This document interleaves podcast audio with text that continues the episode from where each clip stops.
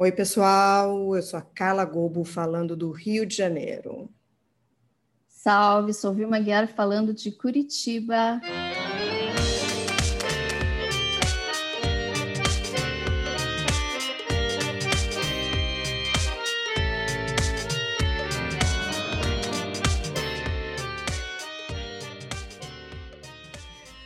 Pessoal. Oi, Vilma. Oi, Gesline. Obrigada por ter é, aceitado aí o nosso convite para estar com a gente aqui hoje. Olá, Carla. Olá, Gesline Giovana. É um imenso prazer para a gente tê-la aqui hoje conosco. Então, a gente vai entrevistar a Gesline Giovana Braga. A Gesline ela é graduada em jornalismo e sociologia, além de ser especialista em fotografia. Ela tem mestrado e doutorado em antropologia social, realizou estágio pós-doutoral em geografia cultural. Além disso, ela é realizadora de livros, documentários e exposições sobre o patrimônio cultural brasileiro. Ela fundou o coletivo de mulheres Magnólia, é membro do, do Comitê de Patrimônios e Museus da Associação Brasileira de Antropologia, a ABA, além de ser representante da ABA no Fórum das Entidades de Defesa do Patrimônio. Ela foi consultora da Unesco para a difusão das políticas de patrimônio e é conselheira de patrimônio no Conselho de Cultura do Paraná. Uau, que currículo, hein, Gesline? Estamos impressionadas. Muito obrigada pela sua presença. Eu já vou começar fazendo uma pergunta para você. É, queria que você nos contasse um pouco da sua trajetória e por que escolheu a antropologia e também como você entrou na vida pública, né? Porque você foi candidata a vereadora em Campo Largo. Nos conte um pouco dessa sua longa trajetória. Nem tão longa, né? Você é jovem. É uma jovem imperativa. Olá, Carla, olá, Vilma. Agradeço demais o convite, é um prazer estar aqui conversando com vocês. É, bom, falar da minha trajetória é uma trajetória bem híbrida, assim como vocês viram na apresentação. E, enfim, longe de mim querer romantizar essa trajetória, porque quando a gente conta assim de um lugar distanciado, né, a gente não conta os perrengues mas eu acho que tanto a minha inserção na antropologia quanto na vida pública tem relação com várias coisas que deram errado, e não necessariamente com acertos ou com projetos, né? Então, é, e, minha, e toda a minha vida, assim, desde a minha infância, eu considero que é muito marcada por essa situação de estar à margem, na periferia, né, de ter crescido numa cidade da região metropolitana, é, de ter estudado a vida inteira em escola pública e ter muito pouco acesso à cultura. Então, isso tudo me colocou em um lugar que eu tinha que aproveitar muito as oportunidades que eu tinha de ter acesso. Então, eu fazia qualquer curso que fosse política pública de cultura desde os 12, 13 anos de idade. Então, fiz teatro, fiz tudo o que eu podia, tudo que aparecia eu fazia, né? Meu contato com o mundo era meio as bancas de revista. E com isso, assim, eu acabei achando que o jornalismo realmente fosse uma opção para mim. E eu me encantei muito cedo, assim, pela fotografia. Então, eu fiz um curso de fotografia com 15 anos e com 16 anos eu já comecei a trabalhar com fotografia. Então eu era super iludida, assim, eu adorava o Sebastião Salgado, achava que minhas fotos iam mudar o mundo, né? Que ia ser tudo lindo e maravilhoso, e isso foi uma grande frustração, assim, já de cara. Então eu passei pelos dois veículos de comunicação que eram, assim, né, maiores em Curitiba na época, na fotografia, e já percebia assim que eu não ia conseguir mudar o mundo, obviamente, fazendo fotografias e com jornalismo, né? E naquela época é, também, né, tinha uma situação bem diferente, assim, que a fotografia ainda era um lugar muito masculino, é, principalmente a fotografia dos jornais eram de fotógrafos homens, né? E, e aí, assim, e daí o meu trabalho na fotografia é, era visto como um trabalho muito artístico, um trabalho muito documental. Então, eu terminei a graduação de jornalismo meio num não lugar, assim, né? E aí foi, aí eu fui fazer uma especialização em fotografia em Londrina, que era uma das primeiras especializações em fotografia do Brasil. E aí uma professora que eu tive lá, que é a professora Dirce Vasconcelos, que é da comunicação, olhou as minhas fotos e falou assim: "O seu trabalho é um trabalho de antropologia visual". Acho que foi a primeira vez que alguém me deu um lugar assim, né? Só que eu nem tive antropologia na faculdade, de jornalismo. E aí a partir daí eu comecei a a estudar sozinha antropologia para ver porque, afinal de contas, o meu trabalho como fotógrafa era um trabalho de antropologia visual. E isso foi muito interessante, assim, porque me deu uma outra entrada na antropologia, né, diante de ler os clássicos, ler antropologia visual. E quando eu fui para o mestrado em antropologia, eu comecei a trabalhar com documentário. Então a fotografia me ficou de lado e o documentarismo que surgiu com mais força. Até porque naquela época é, existia toda uma outra configuração de fomento ao audiovisual, né, das políticas públicas para a cultura estarem acontecendo. É, Bons tempos, que, né? Bons tempos, e parece que foi em outra vida, né, em outro mundo. Um outro e, país. Exatamente. Então, logo eu terminei a graduação em jornalismo, eu já comecei a dar aula de fotografia em instituições do ensino superior, porque eu já tinha uma experiência né, anterior, assim, que vinha muito, né, uma relação com a técnica mesmo. E, e nesse momento também que eu fui para o documentário, eu também comecei a ter uma outra participação social, como sociedade civil, nos conselhos de cultura, né? Que até ali, quando você lê o, o currículo, eu fui conselheira de cultura, né, na área de patrimônio não sou mais.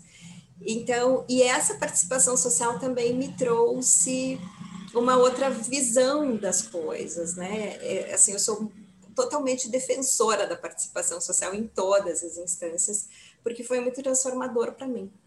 E nessa época, né, eu sempre falo que essas opções assim têm uma relação também de se colocar numa posição de observadora, né? Ser fotógrafa, ser antropóloga. E aí eu nunca me vi assim como alguém que podia pensar em concorrer a um cargo eletivo, porque eu tinha muito aquela visão assim, eu acho que muita gente tem, eu acho que os partidos de, de esquerda têm que a gente precisa de líderes, né, de uhum. mitos. Então, e eu não eu nunca me via com essa liderança. Mas eu trabalhei como consultora da Unesco num papel de mediadora com é, os detentores né, dos bens de patrimônio material e o IFAM. E esse papel assim me fez entender a relevância de se pensar em pessoas na política que sejam também uhum. mediadores, que saibam ouvir, que saibam entender, que, sa que saibam traduzir o que as pessoas estão dizendo para dentro de uma política pública, né?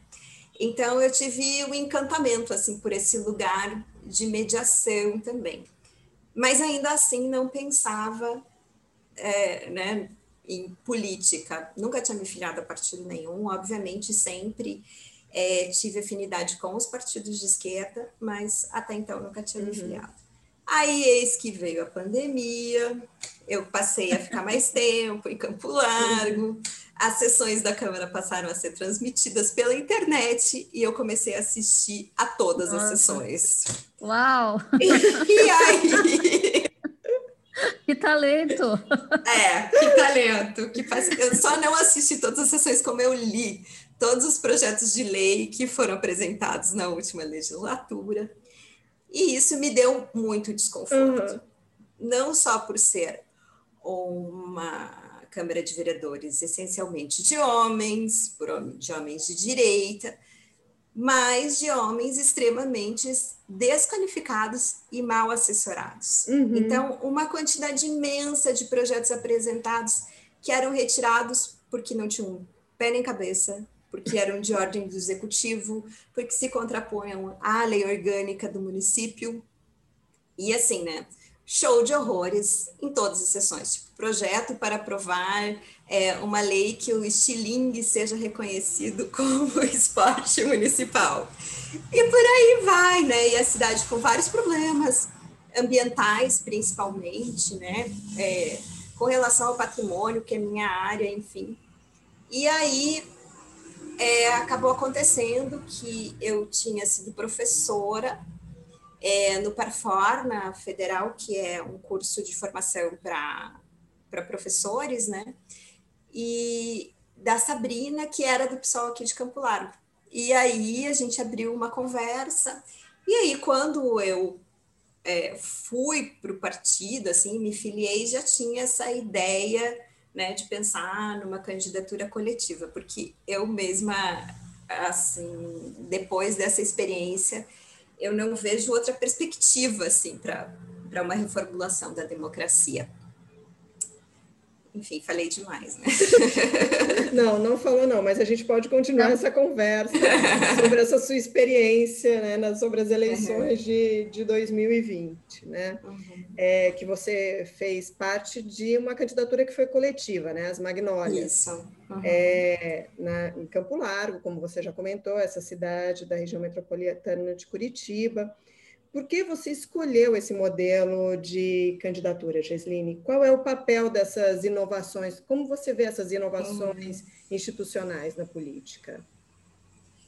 Então, eu comecei a ter um conhecimento, assim, né, de que essas candidaturas coletivas existiam, e isso me despertou muita curiosidade, assim, porque realmente é, eu considero que tem que existir uma reformulação nos modelos que a gente tem dos processos democráticos uhum. e que mesmo dentro dos partidos de esquerda essa personificação do político, né? A gente pode falar assim no masculino com todas as letras, uhum. ela é muito complicada de fato para o exercício da democracia, porque sempre tem um projeto de poder que é anterior ao, ao a, a, essa ideia da coletividade de como a política deve ser, né? E aí, então foi bem interessante, porque aí eu estava nessa perspectiva de candidatura coletiva, e a Alessandra Azevedo, que, enfim, é minha amiga de adolescência, assim, se filiou no PSOL logo depois que eu, sem a gente se conversar, assim, e daí, né, opa, estamos aqui, e agora? E aí a gente teve várias questões, assim, né? Será que é o momento de a gente apresentar uma candidatura coletiva? Porque eu mesma vi, assim, eu é, sou pouco conhecida na cidade, porque não trabalho aqui. Uhum. Até o ano passado, meus filhos sequer estudavam aqui em Campo Largo, então não tinha muito contato, assim, com essa vida cotidiana da cidade, uhum. né? E pensava assim, nossa, quem eu vou representar? E ainda eu tinha uma questão assim, porque o meu, o, o meu avô tinha sido vereador, o meu pai sempre teve envolvimento com a política, e eu não queria trazer toda essa, essa ancestralidade masculina, Sim. sabe? Que era o que as pessoas queriam colocar assim, não, mas o seu pai, o seu avô, uhum. e, e, eu querendo fugir disso, em nenhum momento eu falei disso. E, no, e assim, inicialmente até eu pensava em fazer uma candidatura totalmente personificada, sabe, onde não aparecesse a cara de ninguém e fosse o coletivo de mulheres. Mas, enfim, nem dentro do partido isso mesmo foi aceitado, né? Porque as pessoas queriam um nome, as pessoas queriam uhum. nos ver. E aí vem toda, assim, né, uma série de questões com relação à ideia do coletivo, de mulheres, que desde o começo, assim, eu e a Ali, a gente já pensou assim, não, a gente sabe o que a gente vai passar aqui porque assim, né, para quem é chamada de piranha desde os 13 anos de idade, que não tem um uhum. comportamento padrão que a cidade espera, uhum. a gente já estava uhum. muito preparada e falando, não vai ser nada diferente do que a gente já ouviu uma vida inteira num lugar machista e conservador. Então a gente já começou desde o início da campanha, que aí foi super assim, sempre nos surpreendeu, porque a gente pensava assim, duas mulheres de 40 anos vão representar quem? E aí várias meninas mais jovens se juntaram a gente logo de cara, assim, né? Destacando o papel da Nicole Tanner e da Carol Reis, que né, tiveram um super trabalho, assim, toda a produção gráfica da campanha e um envolvimento que foi incrível. E aí a gente percebeu isso, né? Que era possível sim representar mulheres de faixas etárias diferentes. Eu acho que isso foi uhum. uma das coisas muito interessantes, assim, né? E aí a gente já começou com temas que a gente sabia que de alguma forma iam estremecer a cidade, né? Então, numa dos primeiros anúncios assim de pré-candidatura coletiva, a gente já falou que era feminista, que nenhuma das duas tinha marido, né? Então, abalou Campo Largo. Então, a primeira foto que a gente divulgou era nós duas sentadas numa cadeira, naquela posição clássica de família, assim, com os nossos filhos em volta. E falando que a maioria das famílias brasileiras são assim, uhum. né? que não tem a figura do pai, que é a figura da mulher, que, que normalmente arca com o sustento da família também, muitas delas, né? E aí, logo em seguida, a gente falou, fez uma live falando sobre aborto legal, e aí depois a gente já falou de política pública sobre droga, né? Então, todas aquelas coisas que a gente sabia que poderiam ser os principais alvos de crítica, a gente já disse, já disse a que veio, né? Uhum. É desse jeito que a gente pensa e até esclarecendo, assim, né? Falando para as pessoas, não, a gente não vai legalizar o aborto em Campo Largo, porque isso não é de competência do município. Porque as uhum. pessoas realmente são capazes de fazer essa crítica, né? Sim. Então, a gente pensou numa campanha muito educativa. E aí, é claro que a gente teve ataques, né? Teve uma matéria de jornal que, enfim, né? É, comentários do tipo, ah, duas Marias do Rosário, sabe, fazendo uma alusão à frase do Bolsonaro. Eu nem ia votar, mas agora eu vou votar porque eu não quero saber dessas mulheres de esquerda. Quando a gente fez campanha na rua, muita gente via que era do PSOL e, e jogava o papel assim na nossa cara, sabe? Uhum. Porque não quero saber desse partido. E mas eu ainda se dava com homens e mulheres? Com homens. Ah, tá. Principalmente com homens. Tá. Jovens, Uau. E o que é mais interessante é isso: homens jovens. Porque os senhores, por mais que eles contestassem, eles tinham um respeito. Agora, uhum. os homens jovens, não. E assim, né, teve várias situações de rua, assim, de bater boca com um candidato a vice-prefeito, é, enfim, que é super é, homofóbico. Então teve essas situações, mas eu acho que o que mais assim impacta nesse sentido de ser atacada é ser atacada pelos companheiros, uhum. porque aí tem toda uma questão assim de uma desconstrução do machismo na esquerda e a gente sof... os piores ataques que a gente sofreu foi de um, um outro candidato que era do PCdoB que ficava importunando na nossa página um esquerdomacho. É, é.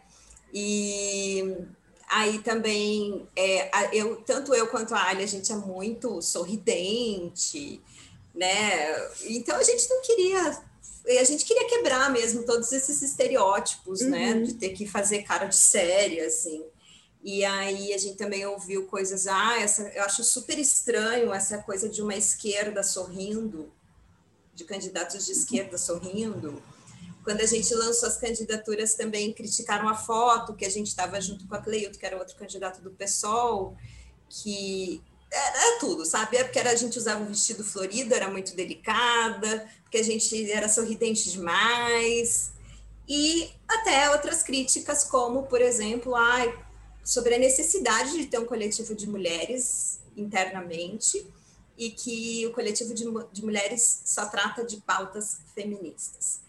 E isso não é verdade, uhum. porque a gente sempre tratou de uma forma muito mais ampliada, né? Então, então eu acho que essas questões internas que aparecem, assim, né, de, de cobrança de uma postura, porque daí você tem que, você não pode ser muito delicada, você não pode ser muito agressiva, você eu acho que é, é, mais dolorido quando vem da própria esquerda. Uhum, Porque da direita uhum. a gente já sabe o que, que, eles vão dizer, o que, que eles vão falar, o que, que eles acham, o que, que...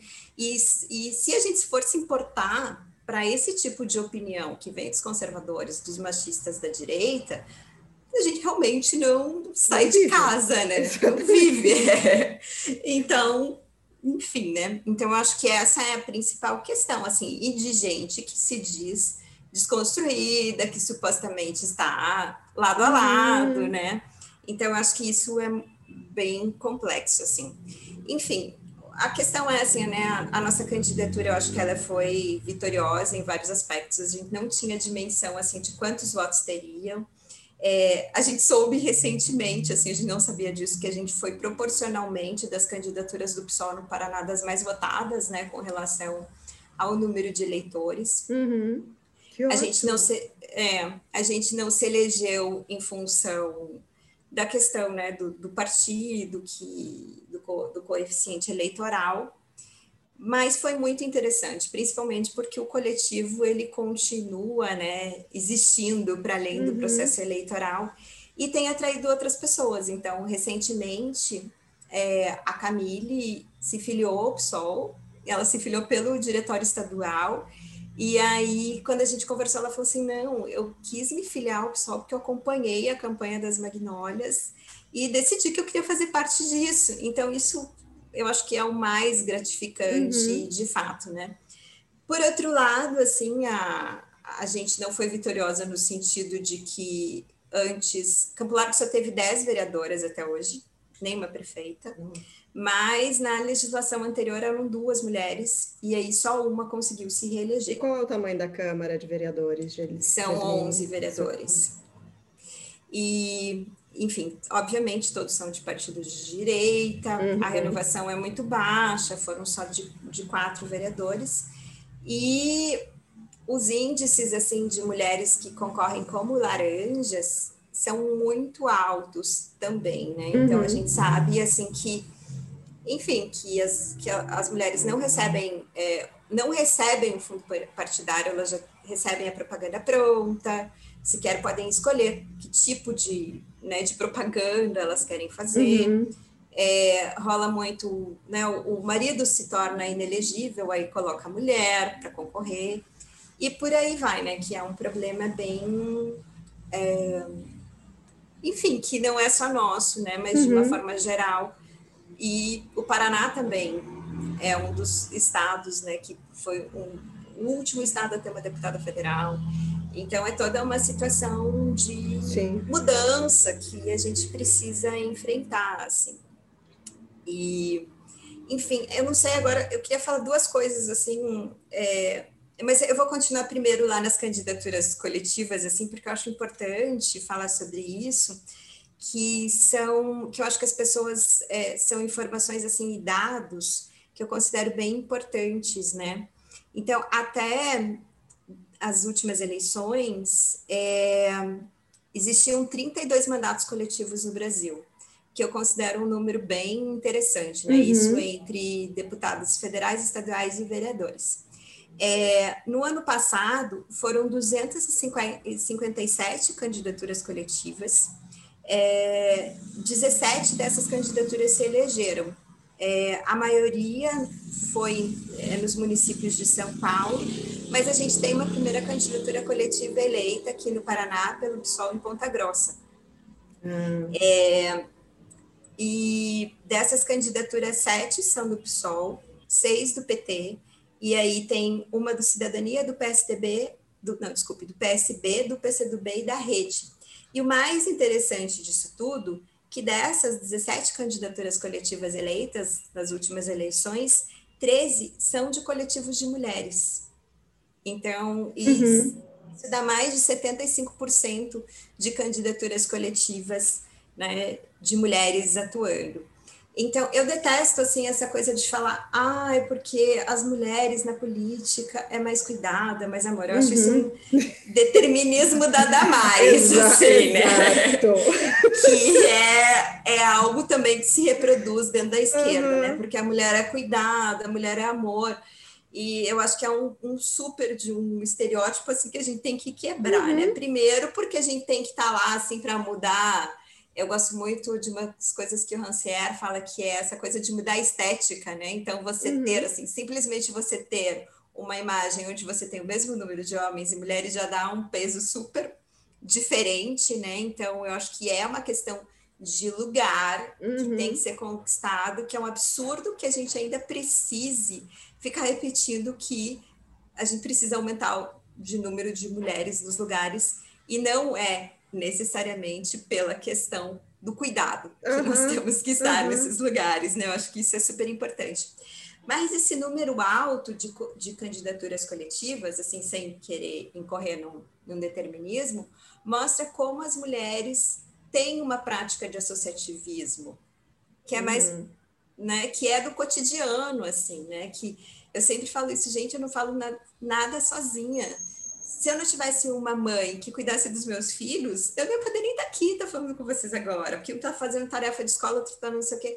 Então, nessa prática coletiva, me parece, é mais, é mais agregadora, assim, uhum. de alguma forma, entre as mulheres, né? E, e, eu acho que o exemplo do Chile, que, né, que agora aconteceu recentemente, as primeiras eleições paritárias, que foi em março do ano passado, que elas conseguiram aprovar pela primeira vez um congresso paritário, é, foi um exemplo des, de, dessa capacidade de agregação das mulheres porque não foram só as mulheres da esquerda, foram as mulheres da esquerda e da direita. Uhum. Se as mulheres da esquerda não tivessem o apoio das mulheres da direita, elas não tinham conseguido chegar, né, agora a fazer uma constituição paritária, assim, que nunca mais sem nós, né? Elas dizem, eu acho isso incrível Sim. e eu acho que esse é o modelo.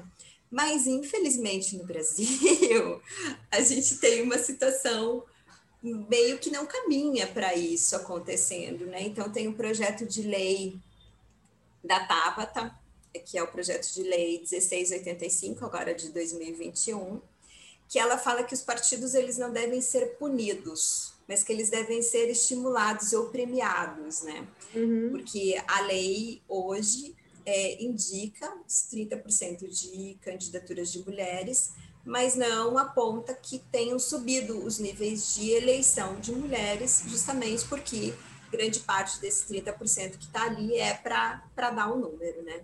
Sim. E aí, a, esse projeto de lei, que está encabeçado pelas deputadas do, do PP, do PDT e do Podemos, diz que as siglas que superarem a média de votação de mulheres terão 10% de adição do fundo partidário. Uhum. Olha dizer, só, meritocracia, é, é um prêmio. Sim, que eu acho que é exatamente isso, é exatamente da forma como esses partidos têm se comportado uhum. na situação atual, assim, né? Então vamos dar um prêmio para aqueles. E aí, como que esses caras vão fazer para aumentar essa votação? Né? Vai ter muito coronel aí deixando de ser candidato para colocar a mulher no lugar para aumentar fundo partidário, mas sem uhum. dúvidas, né? E aí existe toda essa questão da distribuição. O pessoal, por exemplo, faz, já faz uma, uma divisão do fundo partidário é, escalonada, né? Então, primeiro as mulheres negras, depois uhum. os homens negros, depois as mulheres brancas, nessa, nessa divisão do fundo partidário. Isso então, é opção então nacional, Gesline? Sim, ah, sim. tá ótimo. E então me preocupa muito um projeto de lei como esse, né? Uhum. Que enquanto a gente podia estar caminhando para um processo de se espelhar no Chile, tentar fazer alguma coisa igual. Na Argentina também. Né? Também. Né? No México. Sim. Estamos aí com esse projeto de lei. Uau! É, a gente consegue sempre andar um pouquinho mais para trás. Política, uhum. política caranguejo. Exatamente. Bom, é andar para trás porque, na verdade, é, a não punição é andar para antes da eleição de 2018, né? Que não havia nenhuma punição. Uhum. Depois de 2018, o, o, o TSE estabeleceu algum tipo de punição, mas, enfim, se houvesse uma apuração, agora dizer não, vamos só premiar realmente.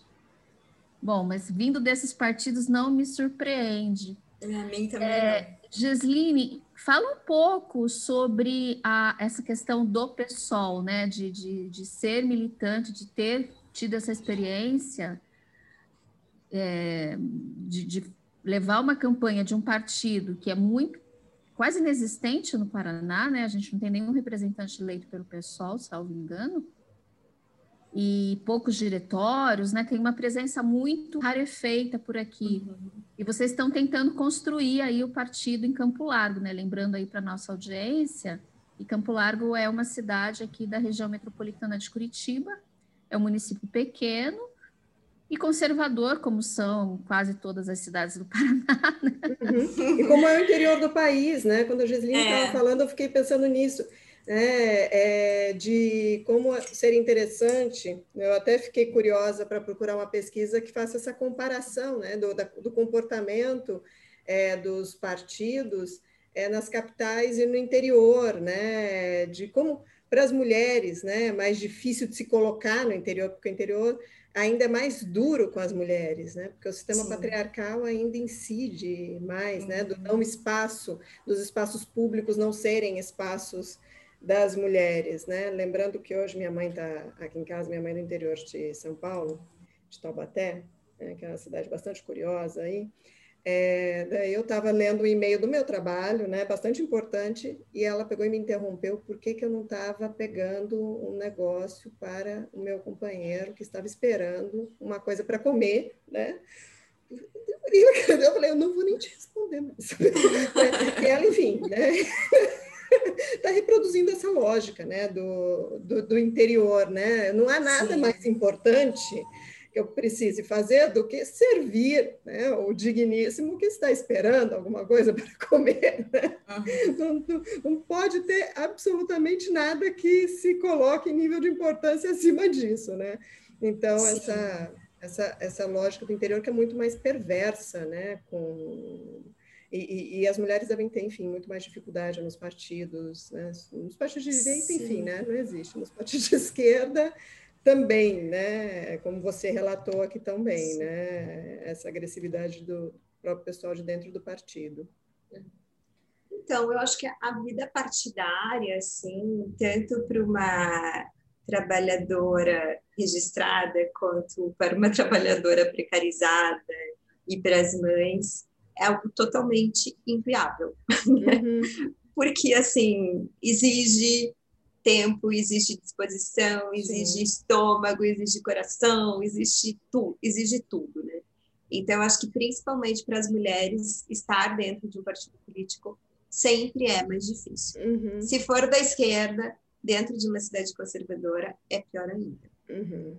Então, eu acho que essa com, essa, com relação a essa questão da esquerda, e principalmente da realidade das cidades pequenas, é super complexo porque, embora predomine o conservadorismo e a direita, a questão ideológica ela é mais absorvida. De que forma? Não estou falando que isso é geral, mas aqui, por exemplo, é assim. É, o PT, aqui em Campo Largo, já, teve, já foi eleito uma vez por um cara que veio do PDT, que veio do, do, do PSDB, que foi para o PT porque ninguém mais queria ele em lugar nenhum e o PT quis. E o PT deixou ele se apropriar do partido e fazer o que bem entendia, sabe?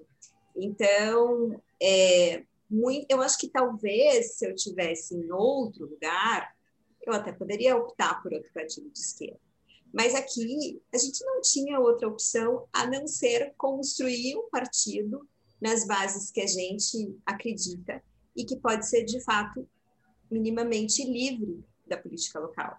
E, assim, esse livre da política local não é só no sentido desses que estão no poder há séculos, que, né, que, que morre o pai, fica o filho, e aí né, a família se reproduz no poder e não há muita alternância de poder entre famílias, mas a renovação que a gente vê também aí vem da renovação de dentro da igreja evangélica, né, de uma ultradireita superconservadora, que também é militarizada, armamentista, que né, Deus, família e propriedade acima de qualquer coisa. Uhum. Então isso tudo é super complexo, porque realmente assim não não existia outra opção, né? É, Para você ter um, um, assim uma ideia, existia uma candidata prefeita mulher de um partido progressista que se denomina a partir do nome do marido, porque ele se tornou inelegível. Uhum. Né? Então, isso dá um estreitamento, assim. E o que me preocupa, assim, que existe toda uma preocupação dentro dos partidos da esquerda, que é se, se reaproximar dos movimentos sociais, se reaproximar das pessoas, é fazer com que as pessoas tenham um entendimento do que significa a política na vida, no cotidiano, de como isso é transformador. Mas, infelizmente, eu acho que a gente tem uns resquícios, assim, que da ditadura militar, sabe? De que o único lugar que você pode fazer algum tipo de ação como civil é dentro de um partido político. Uhum. Então, eu acho que essas coisas se misturam. Então, muitas vezes, dentro do partido político, está se pensando em fazer caridade. Tudo bem, eu acho que pode ter essa função, mas uhum. não é só uhum. isso. Muitas vezes, dentro de um partido político, não se quer que não querem que você fale em eleição. Como que a gente não vai falar se está dentro de um partido político e o objetivo final é conquistar cadeiras para atuar dentro desse regime que a gente tem? Né? Então, é, eu acho, obviamente, que a gente tem que ter um processo de formação. Eu acho que a política tem que voltar a fazer sentido na vida das pessoas, e eu acho que a gente está vendo isso aos poucos, assim, mas as pessoas estão sacando agora uhum. na situação atual que a gente está que de fato a política faz diferença. É, e acredito que os partidos políticos têm muito que aprender com os movimentos sociais. E, assim, não no sentido de trazê-los, mas no sentido de entender outras dinâmicas de estrutura de poder, né, de discussão. Então, uhum. eu fico pensando muito principalmente na capoeira e no hip hop, assim, são dois exemplos para mim de organização interessantíssimos. Assim. Então, a capoeira, embora seja muito hierarquizada na figura do mestre, todo mundo tem, tem condições de, ser, de chegar a ser mestre um dia, né, e montar seu próprio grupo. Ninguém concorda com ninguém na capoeira. É incrível, assim, sabe? O grupo sempre vai ter alguma coisa para discordar do outro. Mas no momento que eles conseguem enxergar que existe um inimigo comum, não precisa de um sinal, não precisa uhum. de uma indicação e todo mundo se reorganiza e é isso aqui que está errado, que de alguma forma está indo contra as nossas tradições, isso pode nos destruir. Se reorganiza automaticamente. Obviamente, não acredito que a gente possa chegar até essa dica da capoeira automaticamente. Mas eu acho que é um modelo assim extremamente interessante. O hip hop cada vez eu fico mais. O meu primeiro trabalho na antropologia foi sobre hip hop. E cada vez mais, assim, eu conhecendo o movimento hip hop em estados diferentes, é, me deixa muito surpresa como eles conseguem ter um papel de formação entre os jovens e adolescentes, que é através da arte, que isso eu acho incrível, dando um senso crítico, uma capacidade de olhar para si, uma ideia de que você ter uma ascensão social não é você ter uma mobilidade de lugar e aquela ideia, né, de que ninguém vai sozinho, que uhum. quando um acende, todo mundo tem que acender junto. Então, acho que essas micro revoluções, assim, que o hip hop, por exemplo, tem feito, né, nas quebradas, nas periferias, também são modelos, e todos eles são modelos coletivos, né? São todos eles modelos que partem de uma ideia de uma escuta, de um modelo que não é centralizado na figura de uma pessoa, que se perpetua no poder para sempre, e que tem né, essa, uma cadência, que eu não sei se isso é possível realmente dentro de um partido político, mas eu acho que de, de alguma forma vai ter que ter, né? Uhum. Porque enquanto a gente chegar achando que. E, e, essa também é uma questão, né? Dentro dos partidos da esquerda, eles acabam sendo muito intelectualizados, muito né, de classes que, assim, né, de uma classe média que uhum. tem poder aquisitivo. E aí, assim, né, você pode chegar na periferia querendo falar, não, vamos desconstruir o capitalismo. Uhum. Você tem que entender que ter poder de consumo dentro da, da periferia faz muito sentido, Sim. né? Que que assim que o consumo é uma coisa importante porque só quem não pode consumir sabe o quanto ele é importante uhum. né? então é, é, toda uma questão de escuta e de uma participação ampliada que eu acredito que, que precisa ser transformada assim para que a gente alcance e assim né e, e pensar de fato em estratégias que as eleições não se revelem como a gente tem assim né uma por causa da cláusula de barreira partidária em 2022 uma ameaça para os partidos pequenos. Sim. Então, essa estrutura de que, se a gente está no partido, a gente acredita que as transformações são feitas via o modelo tradicional de política, né? Uhum. E, enfim, assim, e, mas eu, e eu acredito na militância da sociedade civil. Eu mesma, agora estou no Fórum de Defesa das Entidades do Patrimônio, que é minha área de militância, assim, é quase central. Então, eu acho que a gente tem que conjugar esses modelos para que, de fato, a gente não reproduza o que os partidos de direita fazem, para que a gente consiga pensar a longo prazo em reformas estruturais dentro modelo, do modelo político. E, Giovana, agora mudando um pouquinho de assunto, né? Fale um pouco para a gente aí dessa sua experiência como documentarista, né? Como ela anda, é, como anda a vida das pessoas que trabalham com cultura em tempos de governo Bolsonaro, em que o presidente da Funarte é um negacionista do racismo brasileiro, né? Porque depois de ouvir você falando, eu não quero mais você vereador em Campo Largo, não. Eu quero você ministra da Cultura, no mínimo. é. então... Uau, obrigada. Então, a situação para a cultura está ruim, não é do governo Bolsonaro, uhum. né? A situação da cultura já vinha num processo muito ruim desde o governo Temer, que um dos primeiros atos foi exatamente a extinção do Ministério da Cultura e que graças a uma organização dos artistas, até ontem veio uma lembrança no meu Facebook, eu fiquei super emocionada de ver né, os espaços do Ministério da Cultura sendo ocupados uhum. em todo o uhum. país. Eu acho que foi um momento único, assim, que fez com que os artistas que já vinham de uma organização que era atrelada ao Ministério da Cultura, né, nos conselhos de cultura, é, nas conferências de cultura, tivessem essa dimensão desse potencial de organização, né? No entanto, embora o, o Temer tenha é, reinstituído o Ministério da Cultura, o que a gente viu foi um processo total, né? É, aquela coisa assim, né, de como fazem no interior para matar as árvores, né? Que você não pode cortar, mas as pessoas injetam um veneno, assim, ela vai secando, né? Até, ah, não, morreu, não tenho o que fazer mais. E é isso que vem acontecendo. Então, a Ancine é um órgão que era super importante para o cinema. Ela, praticamente, os projetos que estavam andando, é, já naquele momento do governo Temer, tiveram super problemas, assim, de finalização, de distribuição, então, por exemplo, é, a gente tem, tem projetos de documentário que a gente não pode, não pode distribuir porque tem uma cláusula no edital, mas que ele também não está sendo divulgado.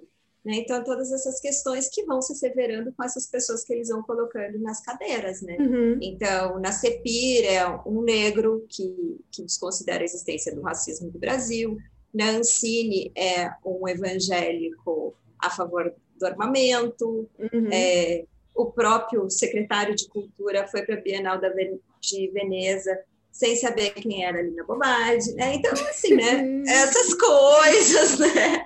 Que são assustadoras e que aí refletem muito mas é bom que o Estado brasileiro está proporcionando para ele ir para Veneza, né? Que ele falou que talvez é nunca teria conseguido é, ir para é. Veneza, né? Então, que bom. É né, que o Estado brasileiro está né, tá, tá, tá fazendo um bem para viagem, um ator, né? É, é, olha que um lindo. ator tão relevante, né? Uhum, tão talentoso. Enfim, e aí então as coisas realmente, né, ficaram mais difíceis, assim, porque a gente, a gente nunca teve um momento ideal, porque eu considero a política digital também uma política de precarização do trabalho, né? Então, eu, por exemplo, que trabalho muito com pesquisa no audiovisual, eu nunca recebi trabalhando por editais como se eu tivesse uma carreira acadêmica. Uhum. Né? Então, a gente sempre fica dependendo da viabilidade, da coisa sair, se aprovada ou não. Então, já existia essa precarização com os editais, mas, obviamente, não tê-los é uma tragédia total para o setor. No entanto, né, assim, eu não sei se eu sou meio poliana demais e, e fico tentando ver coisas positivas, mas a lei Aldir Blanc, não aqui no Paraná, me surpreendeu muito onde ela deu certo. Porque a lei Aldir Blanc nada mais era o que o Sistema Nacional de Cultura queria fazer, né? que era fazer com criar, eles chamavam né, de um SUS da cultura, que todos os municípios tivessem fundo, conselho de cultura e plano de cultura para aderir a esse fundo que o dinheiro será, seria repassado fundo a fundo. O que aconteceu foi que a Lei Aldir Blanc ela reativa né, essas estruturas do, do, Sistema Nacional de Cultura Aí há uma correria nas cidades pequenas, inclusive aqui em Campo Largo, para aprovar planos de cultura que estavam prontos desde 2016 e que a Câmara de Vereadores nunca tinha dado para isso, com a criação de um fundo para que isso de fato, né, para que esse repasse fosse feito. Aqui, assim, falando na situação local, eles fizeram editais absurdos, a gente chegou a pedir, escreveu cartas, né, apontando onde esses editais iam terem correções nos resultados, obviamente a gente não foi ouvido, e só 90, só 10% do dinheiro foi empenhado. Então a cidade recebeu 900 mil e tem 826 mil que não foram aplicados. Então, obviamente, aqui no Paraná foi um desastre, né? Várias cidades sequer usaram, as suspeitas de desvio, de, enfim, todas essas coisas. Já no Rio Grande do Sul, que fez uma outra forma de distribuição, que repassou o dinheiro para uma fundação, para que essa fundação se encarregasse dos editais, eu achei incrível, assim, que eu estou fazendo um documentário lá no Rio Grande do Sul, em várias cidades diferentes, então, assim, tem Clube Social Negro, de 100 anos, fazendo documentários sobre o bloco que fundou o clube. É, entrevistei um senhor que é um, DJ de 50, que é DJ há 50 anos, que também recebeu dinheiro da Lei Aldir Blanc. É, um terreiro de candomblé, que recebeu também dinheiro da Lei Aldir Blanc para estruturar ou uma espécie de um memorial. Então, foi a primeira vez que eu vi o dinheiro da cultura chegando nas pontas, né? Essas pessoas nunca tinham aprovado o projeto. Primeiro, porque os projetos em geral eles são difíceis, né? Isso é uma coisa que é discutida há anos, assim, que foi discutido muito nas conferências de que inviabiliza a participação, principalmente das culturas populares. E no Rio Grande do Sul aconteceu essa capilaridade, uhum. que é essencial, né? Então, aí existiu um ponto positivo nisso tudo e era um dinheiro que existia da cultura, né, que até então era aplicado em outras coisas e que ele chegou a essas pontas. Mas para isso tudo dar certo, tem que existir uma disposição que também é política, né? Então, aqui no estado do Paraná, essa indisposição parece ser um karma, né? Porque é, foi um dos últimos estados a ter o Conselho de Cultura, porque aquelas sequências de governos do PSDB inviabilizavam a existência dos conselhos. É, lei de patrimônio, Curitiba foi a última capital do Brasil a ter uma lei de patrimônio, sabe? Então, é assim, né? É, e agora, essas situações desses, dessa distribuição da verba da Lei Aldir Blanc. Então, eu diria assim que é, a gente retrocedeu muito. Eu acho que em alguns aspectos, principalmente nessas políticas é, de participação social dos conselhos, que também foram extintos, né? Uma das primeiras coisas que o, o Bolsonaro fez foi extinguir conselhos e esses órgãos de participação da cultura. Eu acho que a gente vai levar muito tempo para reestruturar Sim. até a confiança das pessoas, porque as é, pessoas estavam está sendo grande, né? É. Então, eu acho que tem todos esses fatores assim que eu de fato não sei por onde que a gente, quando a gente vai voltar no ponto onde a gente parou. Uhum, uhum. Porque é um retrocesso muito dif, difícil, assim.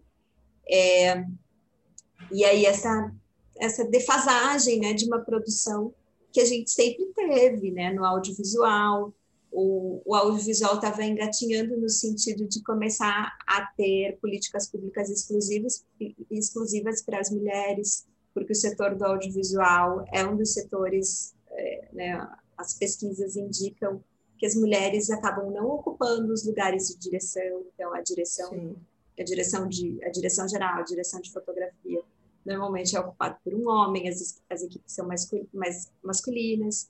As então, mulheres estão mais na produção, né, Gesline? É, na assistência. Uhum. Na e parte de cuidados da, é, do audiovisual, é, né? Exatamente, lavando a louça do audiovisual. É. Então. Impressionante. É, então aí a gente estava né, se preparando para ter políticas de cotas dentro da uhum. E claro que nesse governo isso tudo não rolou, né? Então, eu diria assim que é, eu acho que é muito desesperadora a, a, situação de vários setores, né? Eu falo do audiovisual porque é o setor que, que eu tô, assim, que eu vivo mais o drama, né? Mas, de uma forma geral, todo mundo está sendo Sim. muito afetado, né? E tendo realmente, assim, que pensar em outras formas de sobrevivência uhum. o que é muito complexo, né? Porque aí como que você tem uma trajetória toda e vai se reinserir uhum. né, em, em, outros tipos de trabalho que garantam minimamente assim, sim, né, sobrevivência. Então, fora que nem quase nem assim há uma escassez também de trabalho, né? Então não é só vontade, não é só necessidade, é onde, né? Onde é o quê, né? É, exatamente.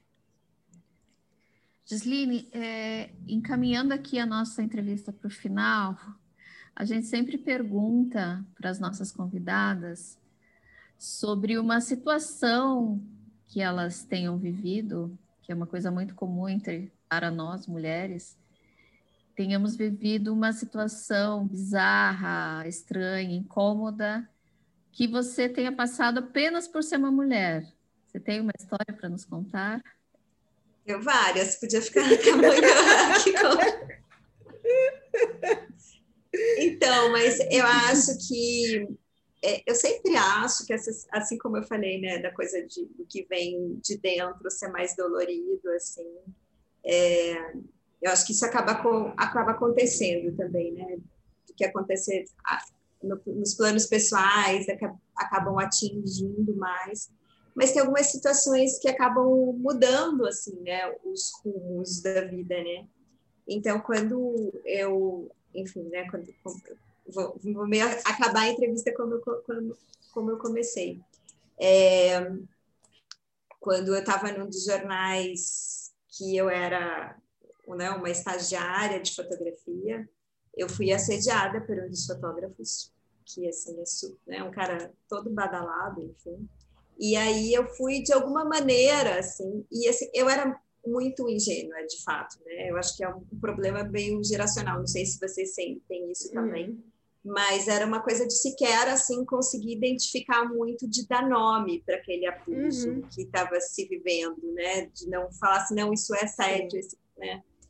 E aí eu fui tentar me reportar ao chefe da fotografia, que, enfim, né, um cara que todo mundo baba um ovo, assim, e esse cara falou, virou e falou assim para mim: eu acho que mulher no trabalho dá muita baixaria.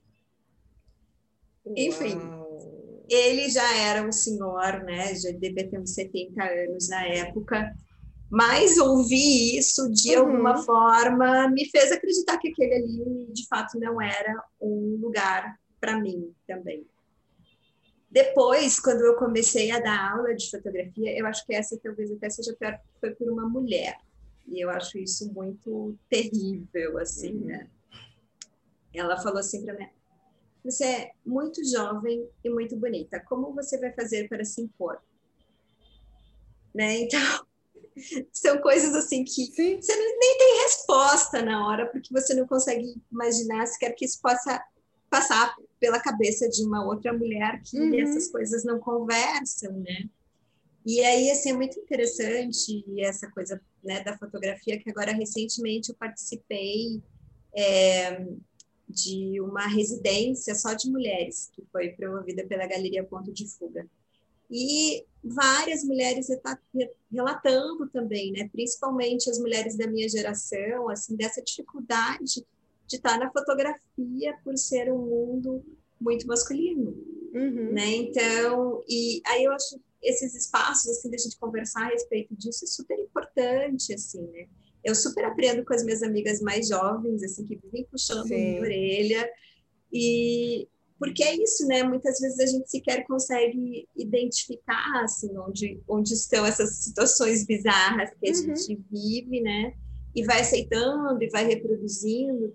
Agora eu tenho pensado muito nessa, nessas questões assim, né, de por ser uma mulher com mais de 40 anos, né, e de como é, as mulheres reproduzindo essa ideia de que estão velhas com essa idade, né? Então eu fico pensando assim, sempre vai ter um, uma cláusula para a gente conseguir ser plena. Né? Uhum, uhum. E, e também como tentar não reproduzir tudo isso, né?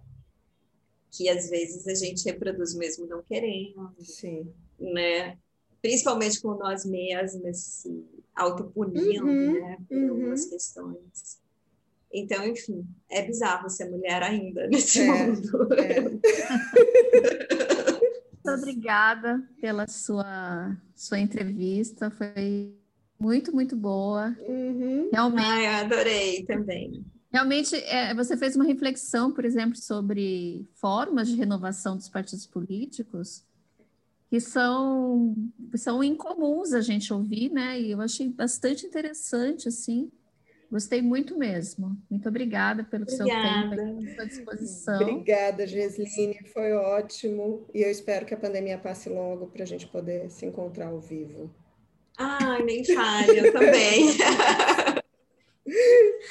gente, obrigada. Eu adorei. Prazer em te conhecer, Carla. Obrigada Prazer. pelo convite, viu? E super parabéns para vocês pela iniciativa. Obrigada, obrigada, querida. Obrigada, beijo. Beijo. beijo.